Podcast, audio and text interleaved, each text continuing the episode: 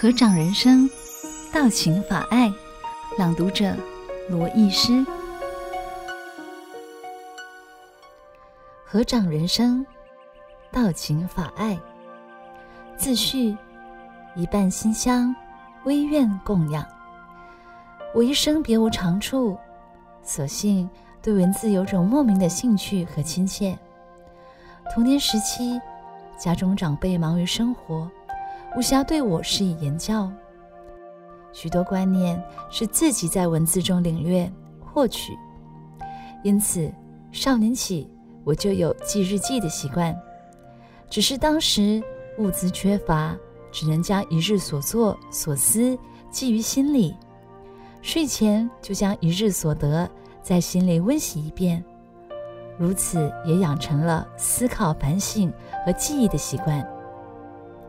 童爱时期，生活单纯，除了帮忙家计、读书之外，有的是时间，但却苦无纸笔。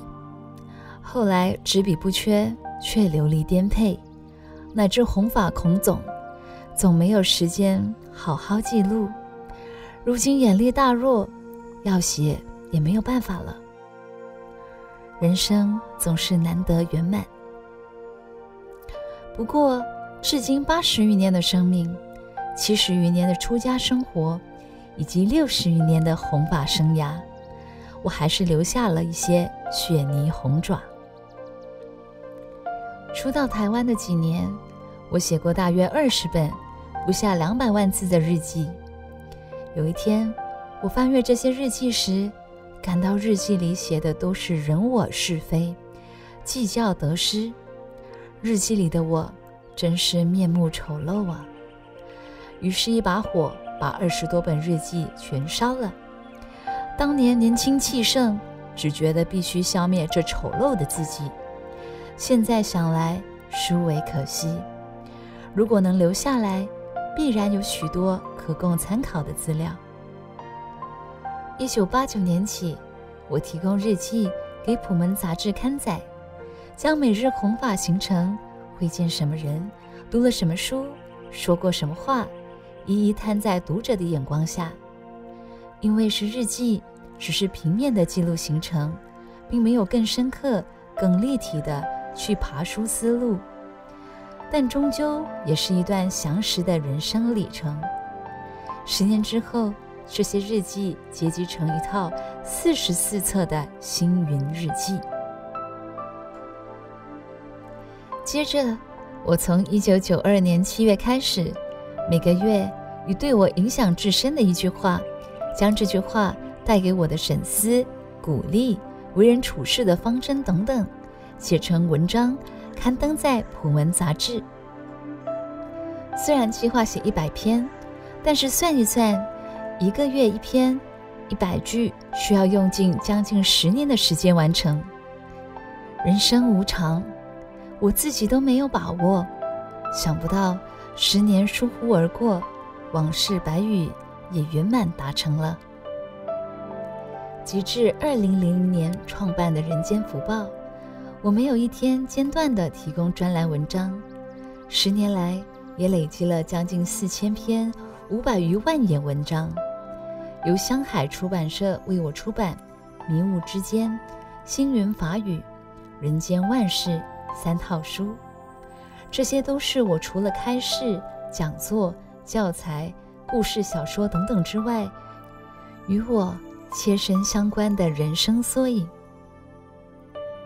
其实人生何止百语，世间何止万事，我一生的经历，足可以算得上是划时代了。我经历过旧时代的战乱，尝过枪林弹雨的滋味。为了求生，我躲过死人堆，也心沾新时代的风貌，体会社会安和乐利下人心的转变。我曾经在交通不便的家乡，单勇渡河到对岸帮家里买东西。如今我行脚世界五大洲，参观过世界博览会多次，也曾应邀参加奥运会开幕。我走过世界七大奇观。也曾在印度佛陀的十大圣地流连不忍离去，我搭乘的交通工具不下数十种，甚至在布教时，军人在前线都请我坐坦克车参观战场。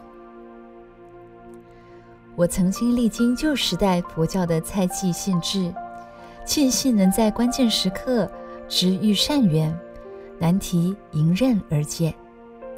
如今也能运用新时代的科技，为大家注入佛教新观念，共创人间佛教净土。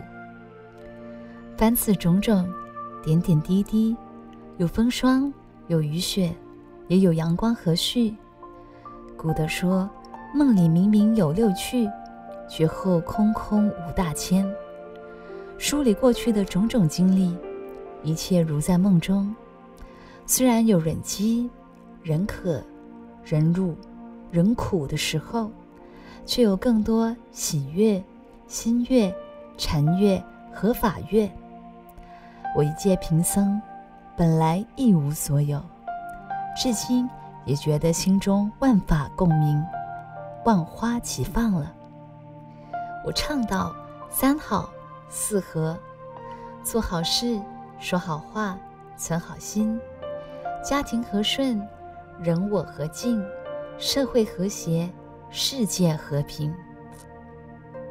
我也力倡佛光山四大信条：给人信心，给人欢喜，给人希望，给人方便。四十多年来一向没变。我经常问弟子们：“你给得起吗？”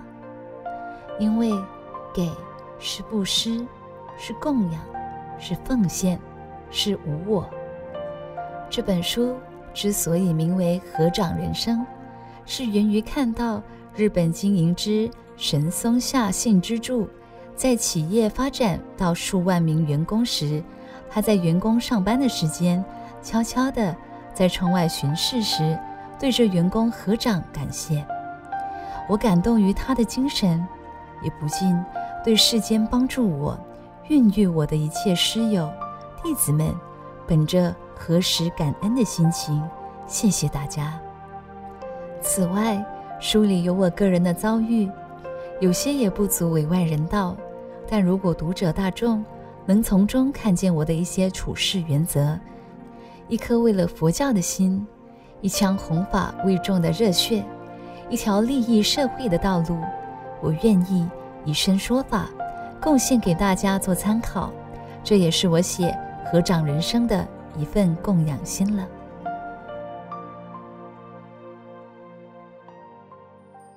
感谢收听有声书香单元，每周六下午两点。同一时段与您相约，聆听书中佛缘。听众可使用资讯栏中的优惠码至佛光文化官网 www.fgp.com.my 购买实体书。独坐一个人，读明一点理，读悟一些缘，读懂一颗心。